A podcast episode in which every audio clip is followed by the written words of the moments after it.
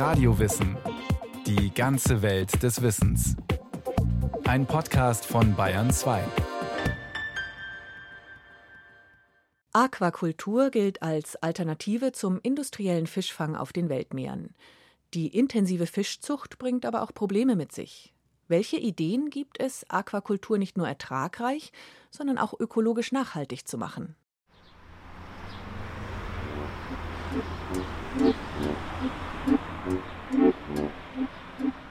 Langenpreising im Landkreis Erding ist ein Dorf, wie es in Bayern viele gibt. Mit Geranien an herausgeputzten Häusern in der Dorfmitte und mit dem obligatorischen Gewerbegebiet am Ortsrand. Wer dort den schwarzgrauen Zweckbau der Firma Costa Nova besucht, befindet sich plötzlich in einer anderen Welt. Einer Welt, die mit dem heimeligen Oberbayern so gar nichts gemein hat. Tropische Schwüle umfasst den Besucher, sobald dieser mit dem Produktionsleiter Christopher Deininger die Fabrikhalle betritt. Wir haben hier eine Lufttemperatur von ein bisschen über 30 Grad und Luftfeuchtigkeit von bis zu 95 Prozent. Das ist ja auch das Ziel hier, dass wir in dieser Halle die Tropen nachstellen, beziehungsweise die Mangroven, also die natürlichen Lebensräume der Garnelen.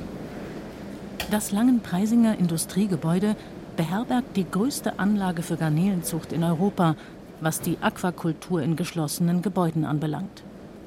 In den Wasserbecken, die sich über zwei ganze Stockwerke erstrecken, tummeln sich rund eine Million Exemplare der Art Lithopeneus vanamei, der weißen Tigergarnele.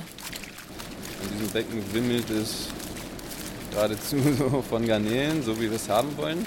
Wenn da eine rasche Bewegung oder ein Schatten kommt, dann äh, lösen die ihren Fluchtreflex aus, kontrahieren eben ihren muskelbepackten Schwanz, weshalb wir sie ja überhaupt essen, wegen dieses schönen Muskelfleisches. Und dann kann es auch mal zu Kettenreaktionen kommen, dass dann die eine Garnele die andere erschreckt und so weiter. Und dann geht eine springende Kettenreaktion durchs Becken. Schreckhaft ist sie, die weiße Tigergarnele, ungeachtet ihres martialischen Namens. Doch trotz ihrer Angstreaktion fühlen sich die tropischen Krustentiere in Langenpreising wohl. Davon ist der studierte Biologe Deininger überzeugt. Also man sieht erst mal in den Becken, sieht man, dass sie aktiv schwimmen, dass sie jetzt keine abnormalen rotierenden Schwimmbewegungen durchführen. Sie haben eine schöne schöne Färbung, keine Wunden oder schwarze Vernarbungen am Carapax, also an dem Panzer. Und sie haben noch ihre Antennen. Zappeln eben, wenn man sie rausnimmt. Das ist auch ein Zeichen, dass es ihnen gut geht, dass sie fit sind. Die bayerische Garnele sei ganz im Gegensatz zu vielen ihrer Artgenossen in Indien, Indonesien oder Vietnam bei guter Gesundheit, betont Deininger. Also in Asien ist es dann eher üblich, dass man große teichartige Anlagen hat, die mit sehr hohen Besatzdichten gefahren werden. Für die Zucht, sagt Deininger, würden Mangrovenwälder in großer Zahl abgeholzt. Und man verfügt dort nicht über so ausgearbeitete Klärtechnik, wie wir sie jetzt haben. Es wird ähm, dort mehr dann mit Antibiotika oder chemischen Mitteln gearbeitet, um das Wasser und die Tiere eben vor Krankheiten zu schützen. Und das ist natürlich aus unserer Sicht hier dann nicht so nachhaltig. Die Langenpreisinger Garnele ist in ihrer Herstellung recht transparent. Lebensmittel- und Veterinärbehörden haben die neuartige Gamba-Farm genau unter die Lupe genommen. Regelmäßig führen Mitarbeiter Besucher wie Journalisten durch den Zuchtbetrieb, um ihnen die Funktionsweise der Salzwasserkreislaufanlage zu erklären. Das moderne Produktionsverfahren macht die bayerische Garnele dafür auch relativ teuer. Ganz anders als die rötlichen Krustentiere aus Fernost, deren genaue Herkunft und Herstellungsbedingungen meist im Dunkeln bleiben. Ohnehin fällt es beim dynamischen Wachstum der Aquakultur weltweit selbst Fachleuten zuweilen schwer, den Überblick zu behalten.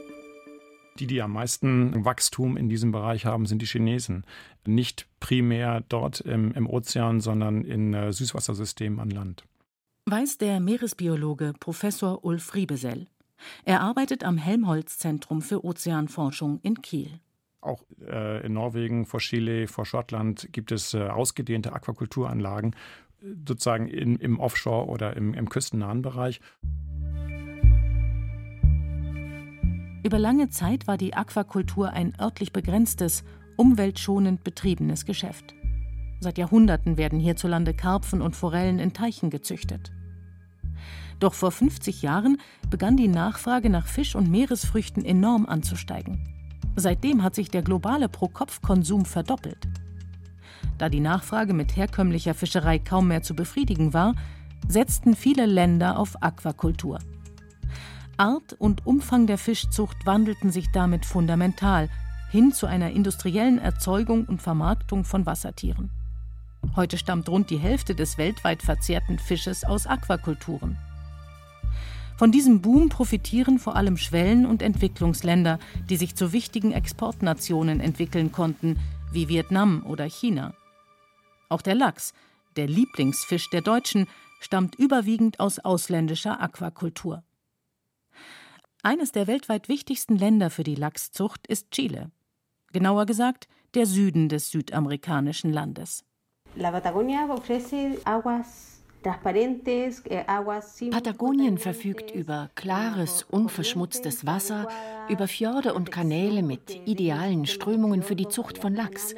Das hat Unternehmer auf den Plan gerufen, die hier im Süden Chiles nach und nach Käfige für die Lachs-Aquakulturen installiert haben. Sagt die Meeresbiologin Leila Cárdenas. Sie arbeitet an der Universidad Austral de Chile. Die industrielle Zucht von Lachs in dem südamerikanischen Land begann erst spät. Ende der 1970er, in den letzten Jahren der Diktatur von Augusto Pinochet. Nahezu ungebremst und unreguliert wuchs in Chile eine Lachsindustrie heran. Binnen weniger Jahrzehnte hat sich die Produktion von Salmon mehr als verzehnfacht.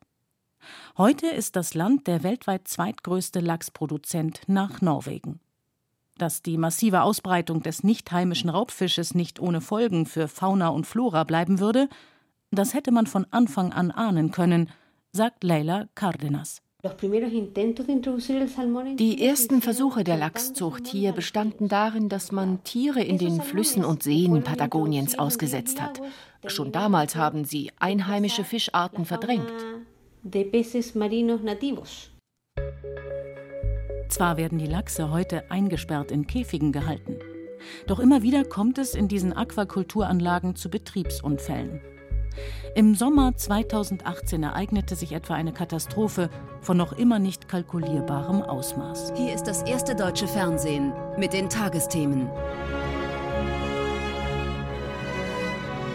Es war ein gigantischer Massenausbruch. 690.000 Räuber einfach abgetaucht. Zuchtlachse nämlich. Ausgebüxt aus einer von Norwegern betriebenen Fischfarm vor Chile. Diese entkommenen Lachse sind das Leben in freier Wildbahn nicht gewohnt. Ich schätze, dass 80 Prozent von ihnen sterben werden. Diejenigen aber, die überleben, haben damit ihre Widerstandsfähigkeit unter Beweis gestellt.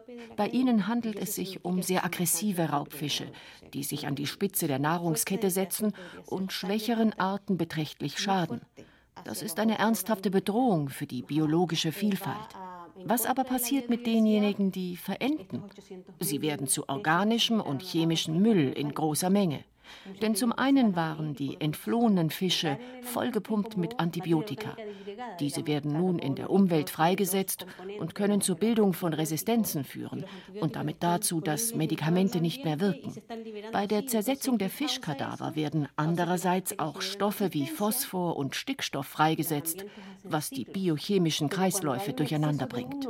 Obviamente este ciclo biogeoquímico se desequilibra. Das Zusammenwirken von Millionen toter Lachse mit einer Algenpest führte im Süden Chiles zu einem Massensterben von Muscheln, Sardinen und Garnelen. Ein weiterer Schlag für die Region, die seit langem von und mit dem Fisch lebt. Für die Futterpellets der Zuchtlachse wurden fast die gesamten Sardinenbestände vor der südamerikanischen Pazifikküste aus dem Meer gezogen. Dass ein Forcieren der Aquakultur dabei helfen kann, die weltweite Überfischung wilder Bestände zurückzufahren, dies hält der Kieler Professor Ulf Riebesell angesichts von Beispielen wie dem aus Chile für eine Milchmädchenrechnung. Die Aquakultur erhöht den Fischereidruck zusätzlich, weil sie nämlich in dem Fischfutter, was da äh, verwirtet wird oder genutzt wird, natürlichen Fisch braucht. Wichtige Fettsäuren kann man nicht äh, an Land erzeugen. Das heißt, da muss immer auch Fisch oder Fischmehl mit eingearbeitet werden. Und wenn man dann weiß, dass ähm, die Aquakultur der momentan am, am, schnellsten wachsende Nahrungsmittelsektor weltweit ist, dann kann man sich vorstellen, wie stark dann auch der Bedarf nach diesem Fischfutter steigt und damit der, der Fischereidruck auf die natürlichen Fische zunimmt. Der weltweite Heißhunger nach Fisch führt Rebesell zufolge dazu, dass auch die maritime Aquakultur mittlerweile manch zweifelhaftem Gesetz der Globalisierung gehorcht. Was völlig absurd erscheint, sind äh, die Praktiken, wie man an dieses Fischfutter kommt und wie man das dann äh, verarbeitet. Wir haben das selbst vor Gran Canaria gesehen, dass das Fischfutter, was da in die Aquakulturen gegangen ist, kam ursprünglich aus äh, Peru. Dort wurde es aus natürlichen Fischbeständen gewonnen, zu Fischmehl verarbeitet, ging dann von Peru ins Festland, ins spanische Festland, wurde da zu solchen Pellets verarbeitet, mit einigen Mineralien und, und Vitaminen versehen. Von dort aus dann nach Gran Canaria, wo die großen Aquakulturen sind. Nicht nur Gran Canaria, die Kanarischen Inseln insgesamt haben, haben überall rundherum Aquakulturen. Und der Fisch, der dann da erzeugt wurde, ging dann direkt mit dem Flieger nach Moskau. Fischmehl und Fischöl für die Fütterung stammt vor allem von der Küste vor Südamerika und wird dort vorwiegend aus Sardinen und Sardellen gewonnen. Chilenischer Lachs oder auch die in den Aquakulturen vor Gran Canaria massenhaft gezüchteten Goldbrassen und Wolfsbarsche sind Raubfische, die von Natur aus tierisches Eiweiß brauchen. Um ein Kilo Zuchtfisch dieser Arten zu erhalten, musste man bis vor einigen Jahren ein Mehrfaches an Futterfisch aufwenden. Lachs hatte dabei ein besonders ungünstiges Verhältnis, was den Ressourcenverbrauch angeht. Noch bis Mitte der 90er Jahre musste man 7,5 Kilo an anderen Fischen zufüttern, um ein Kilo Lachs zu erhalten. Bis heute ist dieser Anteil auf 3,5 bis 0,5 Kilo geschrumpft. Auch bei den Aquakulturklassikern Goldbrasse und Wolfsbarsch gestalte sich die Fütterung heute deutlich effizienter als früher, sagt die Meeresbiologin Lydia Robaina. Die Forscherin steht auf der Balustrade des Instituts für nachhaltige Aquakultur der Universität von Las Palmas, unter sich Dutzende Fischtanks. Vom Hügel aus, auf dem sich das Institut befindet, hat sie die Fischkäfige auf dem dunkelblau schimmernden Meer vor der Küste Gran Canarias gut im Blick. In den letzten 15 Jahren ist es uns gelungen, den Anteil an Fisch im Futter für die Aquakultur zu reduzieren, und zwar deutlich. Damals bestand noch fast die Hälfte des Aquakulturfutters aus Fischmehl und Fischölen. Heute sind wir bei 15 Prozent was die kommerzielle Verwendung angeht. Hier in der Forschung haben wir es in einigen Fällen sogar geschafft, Fischöl und Fischmehl vollständig durch pflanzliche Proteine zu ersetzen. Raubfische zu Vegetariern zu machen, das hat indes seine Tücken, räumt die Wissenschaftlerin ein, die schon in den 90ern zu Futteralternativen in der Aquakultur promoviert hat. Wir haben seitdem mit unterschiedlichsten pflanzlichen Substanzen experimentiert, um Fischmehl und Fischöl zu ersetzen. Die Formel, wie sich das Futter zusammensetzen sollte, ist komplex und unterscheidet sich deutlich, je nach Art, je nach Größe der Tiere und je nachdem, in welcher Lebensphase sie sich gerade befinden. Manches Pflanzeneiweiß liegt Wolfsbarsch und Co. recht schwer im Magen. Mancher Fischersatz ruft bei den Karnivoren gar Stoffwechselstörungen hervor. Oder die Tiere setzen nicht wie gewünscht Körpermasse an. Forscherinnen wie Lydia Rubaina versuchen, Proteinextrakte herzustellen und die Menge verschiedener Proteine so zu variieren, dass die Nahrung besonders leicht verdaulich ist und in schmackhaftes Fleisch umgesetzt wird. Gute Erfahrungen habe man dabei mit Konzentraten aus Soja, Mais und Weizen gemacht, sagt Robaina. Auch Futterpellets aus Lupinen oder Leinsamen erwiesen sich als vielversprechend. Bleibt das Problem der Omega-3-Fettsäuren, ein Hauptgrund, warum gerade Fisch aus dem Meer beliebt ist. Denn in Experimenten stellte sich zur Ernüchterung heraus, dass den Zuchtfischen gerade diese gesunden Fettsäuren bei einer rein pflanzlichen Diät fehlten. Doch auch hier scheint eine Lösung in Sicht. Weltweit sind Wissenschaftlerinnen und Wissenschaftler Meeresalgen auf der Spur, die als Fischfutter die Bildung von Omega-3-Säuren fördern. Dennoch glauben Fachleute, dass die konventionelle Aquakultur angesichts der bereits heutigen Übernutzung und Zerstörung ganzer Küstenregionen in absehbarer Zeit an ihre Grenzen stoßen wird. Ulf Riebesell wir werden in weniger als 40 Jahren werden wir 10 Milliarden Menschen auf diesem Planeten sein wie wir diese drei Milliarden zusätzlichen Menschen ernähren wollen ähm, an Land, das äh, ist eine riesen Herausforderung. Und dann muss man natürlich deutlich sagen, was, was für Alternativen haben wir? Und ich denke, da könnten diese Methoden, die wir gerade austesten, einen Beitrag leisten. Die Idee des Kieler Forschers?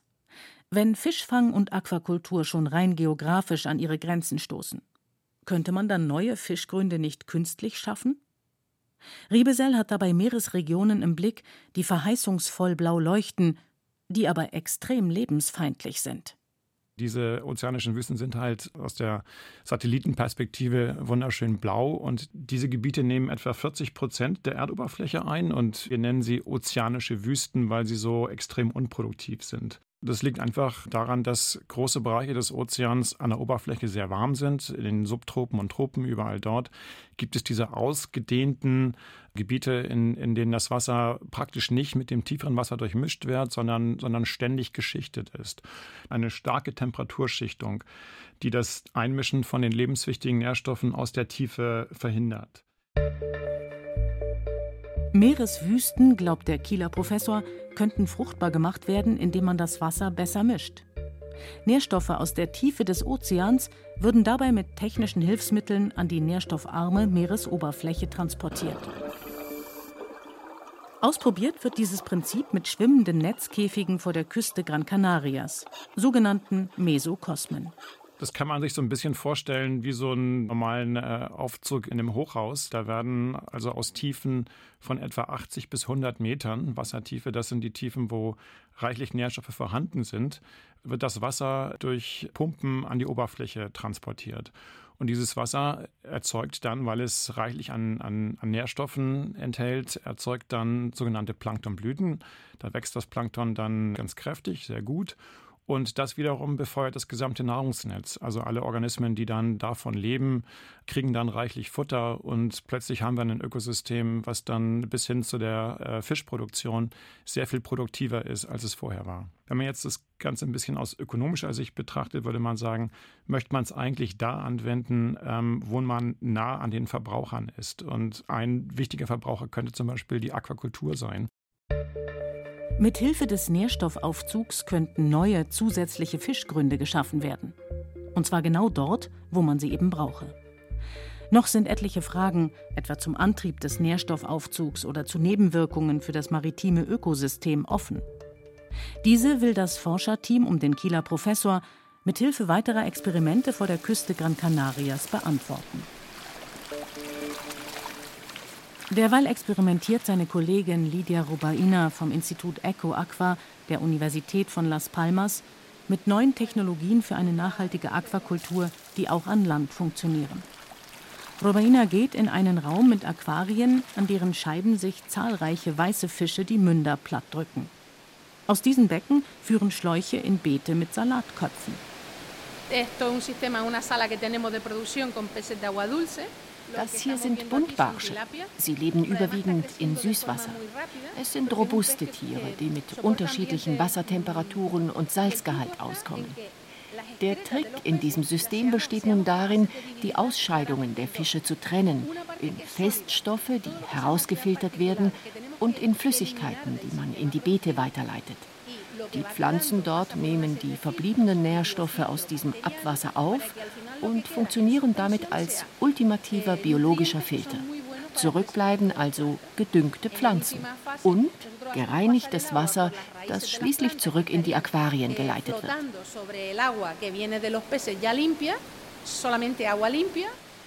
Ob von den Stadtgärtnern auf dem Hochhausdach einer Großstadt oder von Bäuerinnen und Bauern im globalen Süden.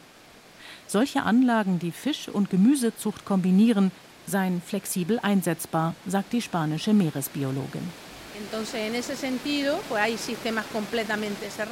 Wir arbeiten hier daran, ein vollständig autonomes System zu schaffen. Es ist ein Kreislaufsystem, bei dem 98 Prozent des Wassers wiederverwendet werden.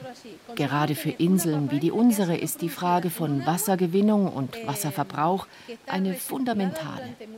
Damit es eine echte Kreislaufwirtschaft wird, dürfen wir kein Primärmaterial verwenden, das man erst importieren muss. Wir experimentieren daher mit lokalen Fischarten und auch das Obst und Gemüse stammen von hier. Hier siehst du etwa kleine Papayas. Es ist extrem wichtig, dass sich das System lokalen Gegebenheiten anpassen lässt. Gerade verschiffen wir sechs unserer Aquaponik-Prototypen auf die Kapverden. Die Leute dort werden selber am besten wissen, mit welchen Fischen und Pflanzen das System bei ihnen am besten funktioniert.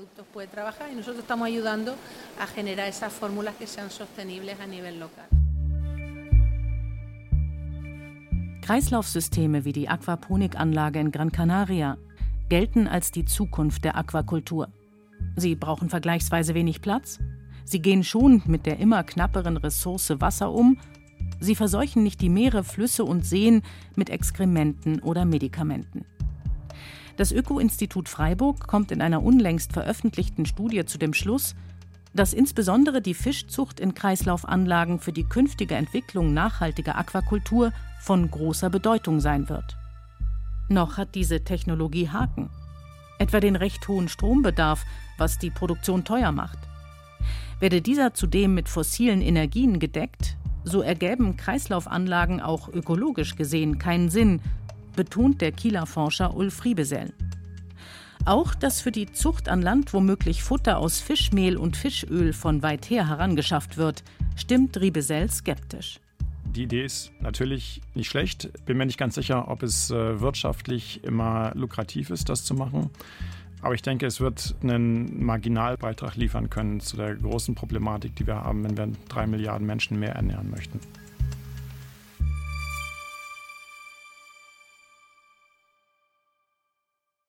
Das war Radio Wissen, ein Podcast von Bayern 2. Autor Lukas Grasberger, Regie Martin Trauner. Es sprachen Katja Amberger und Katja Schild. Technik Roland Böhm, Redaktion Nicole Ruchlack.